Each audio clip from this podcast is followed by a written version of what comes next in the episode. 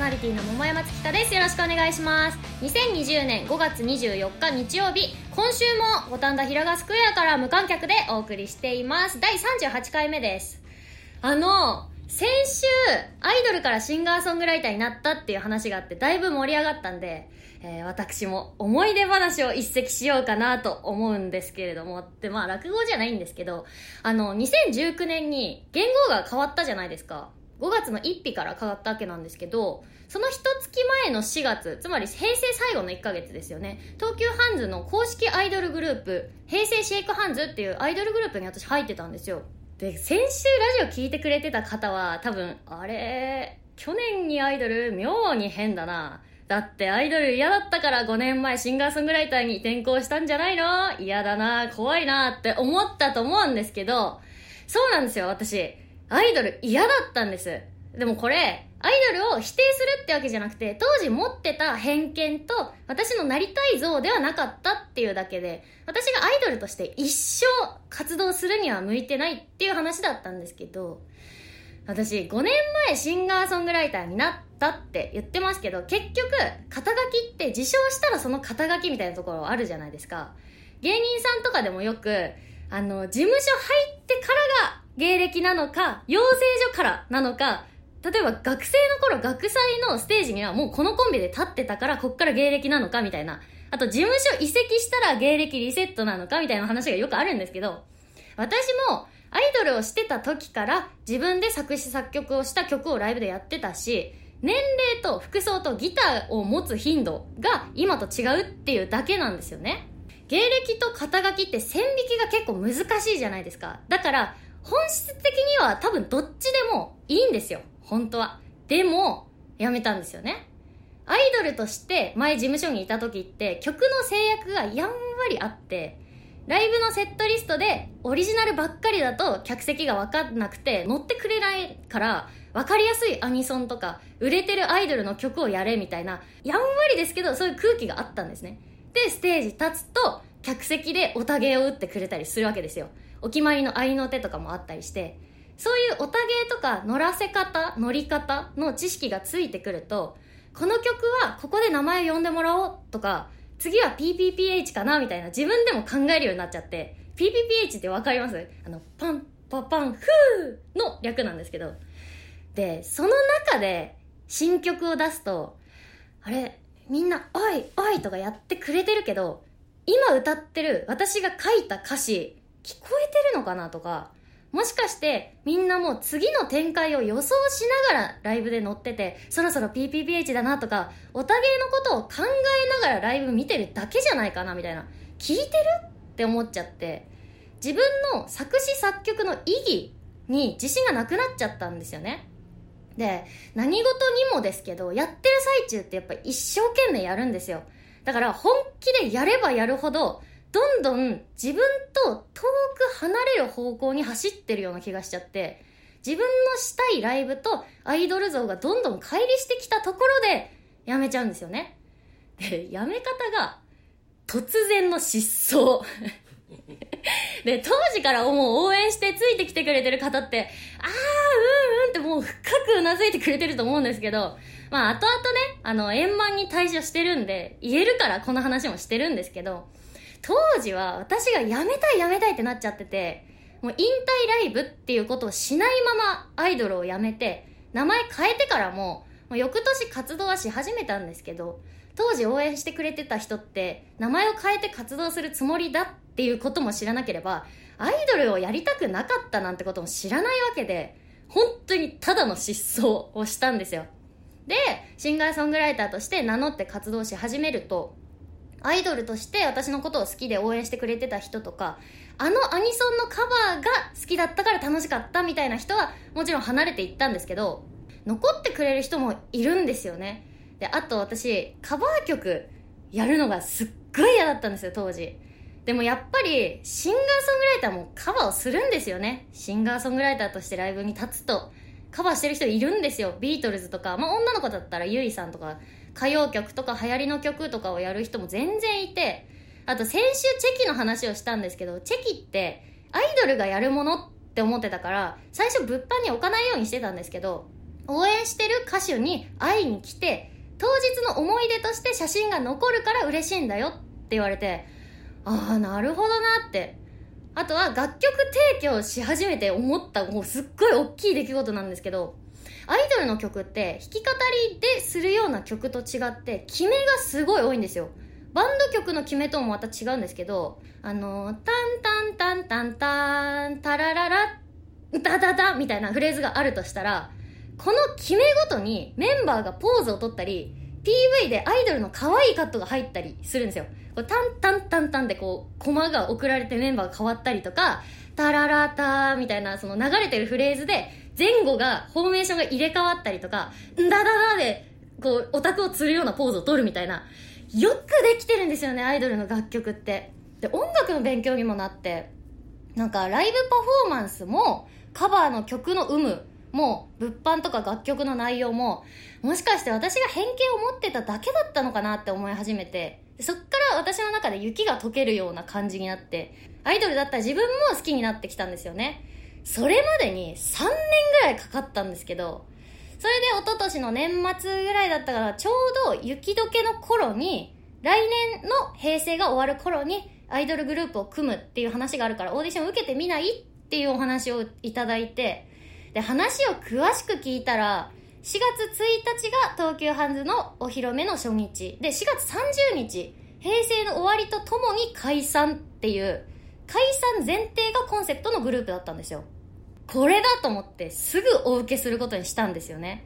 だから今からアイドルを目指す夢を追うっていう意味じゃなくてアイドルを卒業させてあげられなかったアイドルだった自分のために辞めるためにメンバーになったんですよ。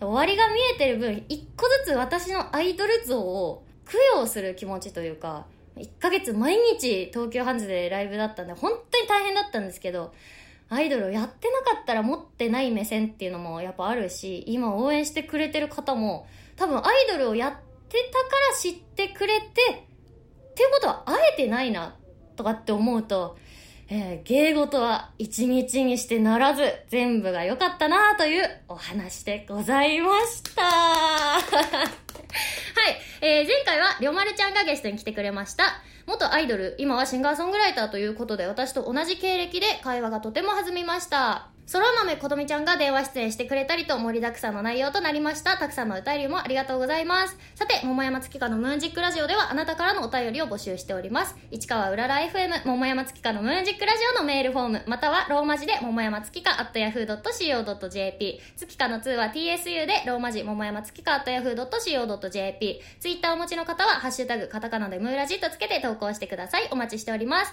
この後は素敵なゲストさんの登場です。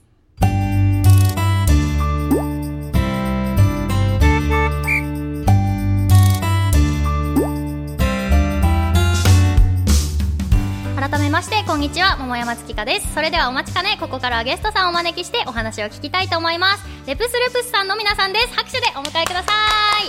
よろしくお願いします。お願いします。簡単に自己紹介お願いします。はい郷崎あいねです。ミスザオイです。桃作ねねかです。私たち。レップレップレップレップレップスレップスレップスレップスです。よろしくお願いします。めっちゃプルプル言うじゃん。そうなんです。これあやね考えたんですよ。そうなななんて言った？レップレップレップレップレップスレップス。あレプルプを2回言ってレップスルップス。そうなんです。これいつも物販の締めでやっててなんかインパクト残る締め方をやりたいなって思って東京駅で考えました。いい声でまた言うわねそうなんだ。そうだね。どういうユニットさんなんですか？やっぱりアイドルダンスみたいな感じ？そうですね。そうですね。レップスルップスって名前の由来がレップスがウサギ座で、ルップスが狼座って意味なんですよ、うんうん。でまあウサギとね狼。で一応担当があるんですよね。そうなんです。あやねちゃんは狼でしょ？えなんでわかるんですか？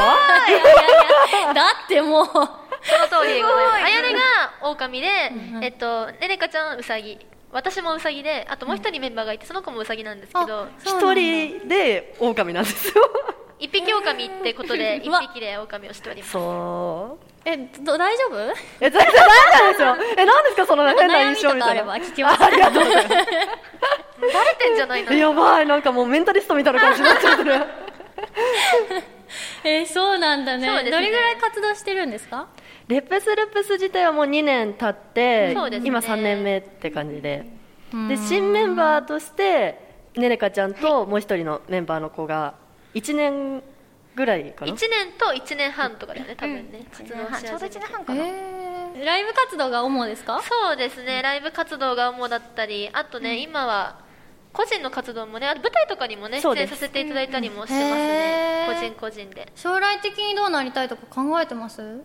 ババアアイドルみたいになるいや、まあ生涯アイドル言い方が。あのーレップスルプスとしても結構ねちょっといいステージに立てるぐらい大きくはなりたいなと思ってるんですけど、個々のそれぞれの舞台女優の方も目指してて今日々勉強中って感じなんで、えー、え誰が演技をやってるって？あ全員ここはやってますね。あそうなんだ。今のところね今年初舞台そう2風に月にが初舞台がやらせていただいたんですけど、はいはい。今後もやっていきたいなって感じです。えー、楽しかったんだ。楽しかったですけどでもなんか初めてだったからもうなんかわーわーってあっという間に終わっちゃってなんかもうわーって感じでした。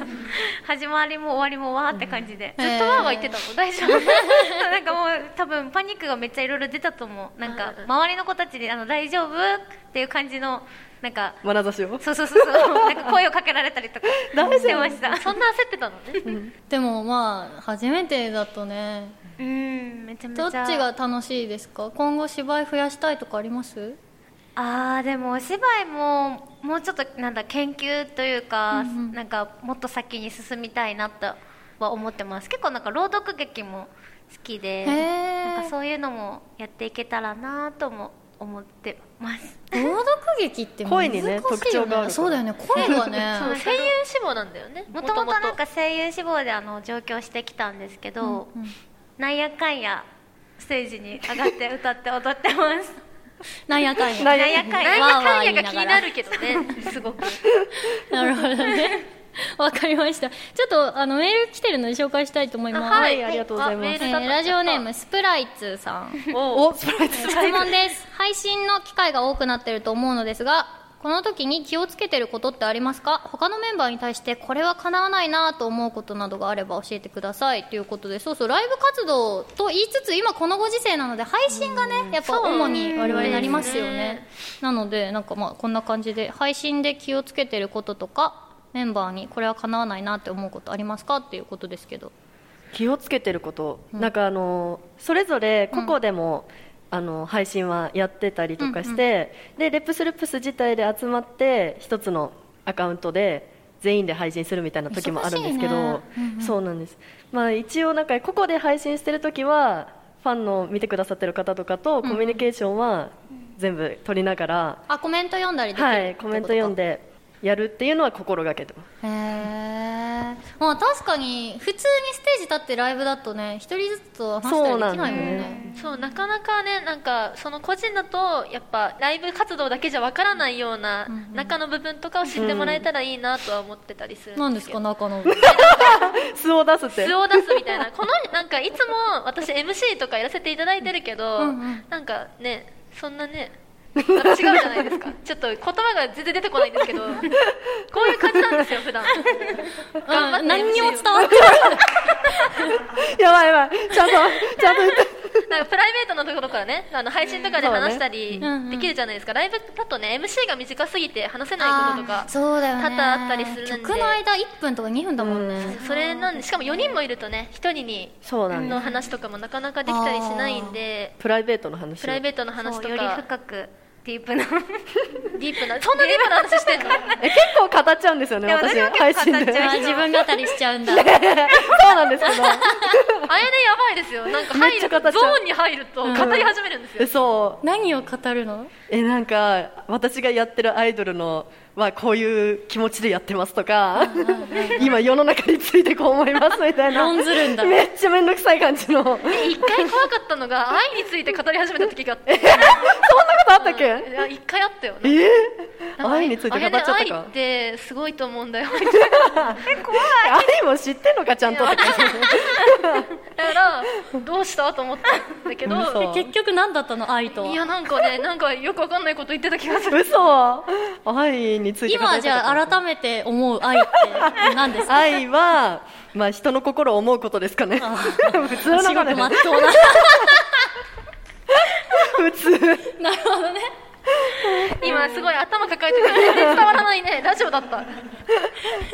まあ、みんなに思うみんなを思う心すべてに愛が宿るっていうことだからそうですそうです。次いきますか。あ えっとメンバーに対してこれは叶わないなと思うことありますかって。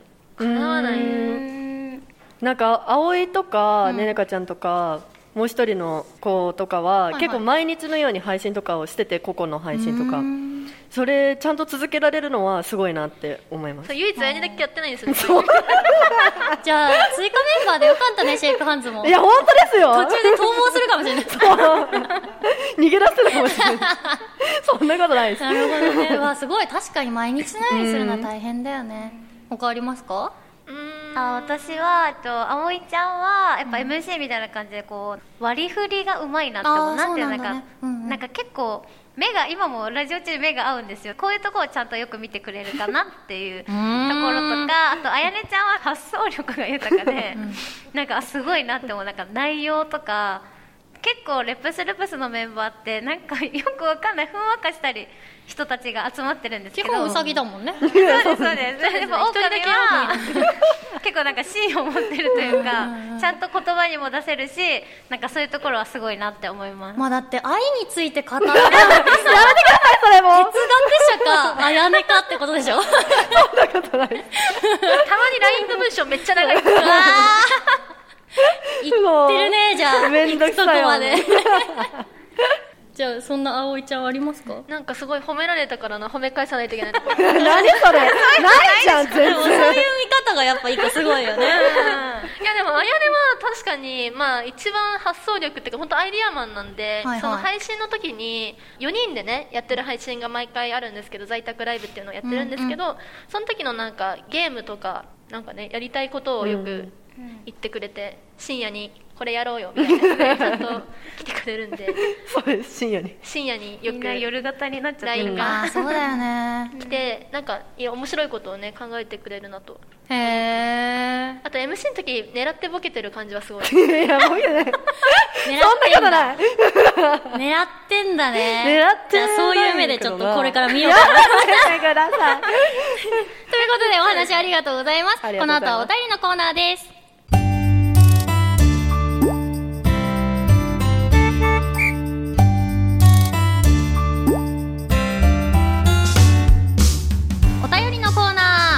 ゲストさんと盛り上がったところでここからは番組リスナーの方やスタジオ観覧の皆さんから募集したメールテーマや感想を紹介していきます。今日のメールテーマは自分だけの真実です。どんどん読んでいきましょう。東京都江戸川区ラジオネーム大チル月香さんこんにちは。自分だけの真実ですが私はざるそばのざるの下にもう一段そばが入ってると信じています。あのざるの下を確認した方がいいと思います。確認してみてください。きっともう一段そばが入っているはずです。ねえこれめっちゃわかんない？えどういうことですか？どういうことですか？全然ざる理解がそばさこうすのこみたいに1個上がってるじゃん。あれを剥がすともう1個そば入ってるんだよ。え？そ れ乗り切れなかったいやそれお蕎麦じゃない違う違う違う。それは確認してください。あ確認しこないとい。けないですれ一個私もすっごい共感するものがあって。あのさ賽銭箱のさあああれってさ、お正月とかさみんな投げるからさ、あんながパンパンになるじゃん絶対、なりますね。多分下にベルトコンベヤーが入っててあ 流して。ジャラジャラジャラジャラジャラジャラジャラジャラってなってるんだよねそんな近代的ですか絶対でも確かに満杯になっちゃいますもんでしょそれはえ回収してるんじゃないですかなんかそういうこと言うのやめろ人が人が続いていきますラジオネームグラノーラハマキここれは僕しか知らないことなので言うのも本当は嫌なのですがこの際なので言わせていただきます。僕は女優のハルさんがとても好きです。清純派でとても綺麗でとにかく大好きなんです。ハルさんが出ているドラマを毎回見ているのですがハルさんのキスシーンが流れる時ありますよね。実はあれ全部 CG なんですよ。ハルさんが男の人とキスしてるシーンは全部 CG なんですわ。いや信じたくないからじゃないですよ。本当本当に信じるしか。だってそんなの信じたくごめんなさい頭冷やしてきます。自己完結してる。この後ねグラノーラはまきさんメール送ってきてくれてないんでまだ頭冷やしてましたまだ冷やせる。続いていきます。神奈川県ラジオネームロマンティックエネゴリー僕は峯岸みなみさんが坊主にしたのも嘘だと思ってるし現在禁酒してるのも嘘だと思ってます。ただダンサー宅で一泊したのをすっぱ抜かれたことと2016年に発売した写真集が先行発売で650部しか出なかったのはちゃんと真実だと思います。どっちだこれ？わかんない。どっちなんだこれは？まあどうなんでしょうね。皆さん思い思いに応援してるんでしょうね。そうですね。でしょうねえー続いていきます。神奈川県ラジオネーム首位打者伊藤。日本では大谷翔平選手がピッチャーとして一番速い球を投げた記録を持っていますがその何年も前に僕が記録を出しています。中学の頃バッティングセンターのピッチングコーナーで投げていると98 99、101キロと続いて突然193キロという文字が表示されました、えーイラブ、五十嵐、クルーンそして大谷翔平という歴代でも素晴らしい選手を抜いて僕が日本人最速の記録を持っているのですが公式戦で投げていないので参考記録止まりになっているのが悔しいです。とえー、すごいなんかちゃんとリアクションして偉いね。本当ですか？い やまあそうなのかな？出たならね本当ってことにしましょうこれは。101から193に急に？めちゃめちゃ。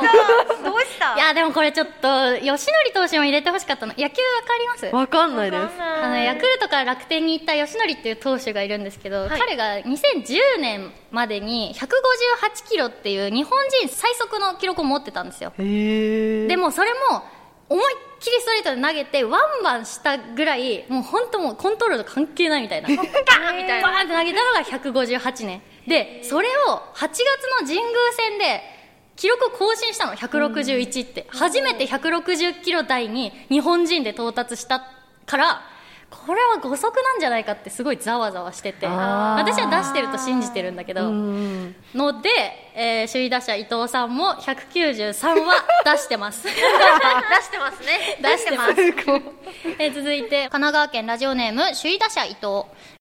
幼稚園の頃家を出る前にテレビを見ていると突然テレビの中のおじさんが話しかけてきましたニュースキャスターのおじさんが延々と誰かに向かって問いかけていたので誰に向かってるんだろうと思ってると「そこの君だよ君」と僕を指さしてきたのです。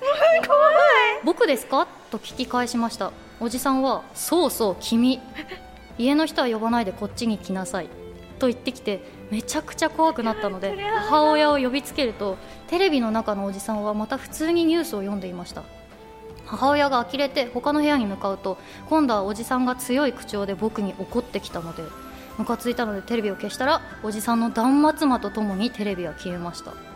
割と小さい頃の記憶なのではっきり残っているんですけど多分嘘じゃないんです。えめちゃくちゃ変な話ですが。やばい。ホラーじゃないですかそれただの。鳥肌がすごいんですけど。時期が違うな。5月に来て怖いよね。怖い。でも会話成立してるから怖い本当に。えでも幼稚園児とかだから何があるかわかんない。確かに。なんかそういうの引くっていうもんねうん。小さい子とかペットとかって。やだ続いていきます、えー東京都ラジオネーム曖昧なレッサーパインこれは小学生の時の話ですが友達と神社で鬼ごっこをしていた時に近くの家の窓に半透明の女性が映っていました。何が怖いってその窓はすりガラスなので顔がくっきり映るはずがないのにしっかり見えたのです。親や友人に言っても信じてもらえずトトロのメイちゃんの気持ちがよく分かりました。いや最後可愛く言ってるけど。いやまた怖い話ですか？それはダメです。なんか怖いね幼稚園ぐらいの時かな？幼稚園の時とこっちが小学生だからやっぱね。えー、みんな見てるんですね。なんか小さい頃の怖い思い出とかあります？思いあるじゃん。あれ？あれ？大きい頃だよ。あ大きい頃。があの寝てたんですよ、うん。家で。そしたら寝返り打ったらここ自分の多分首の横あたりですかね。なんかプリって感触がして。プニ？であれ？と思って一回こう向き直して、うん。もう一回行ったら、うん。赤ちゃんの手みたいなのとなんかえ？握手した感覚が。あっでもそれ猫ちゃんだと私は思ってるよ。てでも猫がいない時だったんですよ。あーそんなこと言わないで。でもう一回目開けてみたら何もなかったんで怖いんですよねそれが。なるほど、めっちゃ冷静これ中いつだろう？でもちっちゃい頃じゃないんですよね。中学か高校ぐらいんそれさ本当興ざめのマジレスだとさあの金縛りとかってあー。なんかあのしびれてるって言うじゃん。うん。なんか一定のところに向いてたから血が流れなかったとかうん。神経が詰まったとかなんかでしびれてるから金縛りが起こってそうな人を気づいたら寝返りを打たしてあげるとなんか解けるみたいな。っえーて聞いたことがあるの。だから多分手がしびれててじわじわしてるところになんか寝具が当たってプニってしたんじゃない？そういうことにしようよ。じゃないとおかしいよ。そうしましょう。そうして。そうしよう。でも私もそんな多分あれだなってお化けとかじゃなくてそういう系だろうなとは思ってるんで全然怖くないんですよね。すごい2人は怖がってるんですいけど。や怖い。怖いよ。ダメだよそんな話したら。私さちっちゃい時にさずっとなんかある和室の押し入れに向かって喋ってたんだって。うわーもうリアル独り言じゃなくてなんか話されてるのを受けてケタケタ笑ったりとか会話してたんそう会話してたんだって。で私その、まあ、20年後とかだよね。大きくなってからもなんか本棚に向かって喋るのね私。これなんかいるんですか？トークの練習をしてんのよ。ああなんか自分がこういう話したいなって持ってきたエピソードを頭の中でこう整理して、ね、ちょっと聞いてくださいよみたいなことを本棚に向かってやるのね。でもめっちゃわかりますそれ小さい頃からもうトークの練習を。それやってたしかも向こうの方が面白い話してるからこっちもケタケタ笑ってるあもうイメージして自分の中で。ーすごい。すごい。向こうの人がすごいです。ひな壇に座ってんのよこっち。があもう小さい。頃から天才じゃない。ですかバラエティーとい。うことでお便り以上ですここでリクエスト曲がありますお願い。しますはい。それでは聞い。てください。レップスルップスで回るんだお聞きいただいたのはレプスルプスで回るんだでした。ありがとうございます。そろそろエンディングのお時間となりました。今日のゲストはレプスルプスさんの皆さんでした。今日の感想と告知があれば聞いてもいいですか？はいありがとうござあいますりがとうございありがとうございま楽しかったです。結すい構やこんなに桃山さんとお話ししたのは初めてだった本当だよね。こういう機会がないとね。あやねはあれかもしれないから。なにね一週間は一緒にいたのに。やっと仲良くなりました。ありがとうございます。よかったですあの私たちショールームがあるんですけどそちらの方で週3回在宅ライブというね配信をやっております週3はい回、週3です。ブラックだな。そんなことないですよ。そんなことないって言わないとね。そんなことないですごいホワイトなんですけど あのすごい強く言うな週,、週3回やっております。それをねあのツイッターとかでねはい。告知してますので、よかったらぜひ見に来てください、あと個人でねファンクラブというのもやっておりまして、そちらではねオフショットとかあと SNS に載せてない、まあ、ブログとかをね見れたりしますのでよかったらぜひご入会をよろしくお願いいたします。よろしくお願いします。はい、ありがとうございます。私も告知をさせてください。次回の桃山月花のムーンジックラジオの放送日は6月の14日日曜日です。詳細は番組公式ツイッターホームページでお知らせしますのでチェックしてください。番組への感想やテーマメールは番組公式ホームページのメールフォームまたはツイッターをお持ちの方はシャープカタカナムーラジとつけて投稿してください。皆様のメッセージお待ちしております。えー先日バスケ界の神様マイケル・ジョーダンがイベントの出演を断ったというニュースを見つけましたその報酬なんと2時間で107億円。もったいない時給53億ですからね。時給53億やばい。私なら107時間2億でもやりますよ。ということで次回のメールテーマはこちら。もったいないお化け皆さんの枕元にもったいないお化けが立つぐらいもったいない話損した話などなど怒りや切なさぶつけてください、えーリスナーのたたられエピソードお待ちしております。ちょっともう怖い話はいらないんですけど。そうですね。では最後に皆さんとお別れをしたいと思います。私が桃山月花のと言ったらムーンジックラジオと返してください。3人もお願いします。はい。い。きますよ。桃山月花のムムーンジックラお相手は桃山月花とレップスレップスでした。ありがとうございます。またお会いしましょう。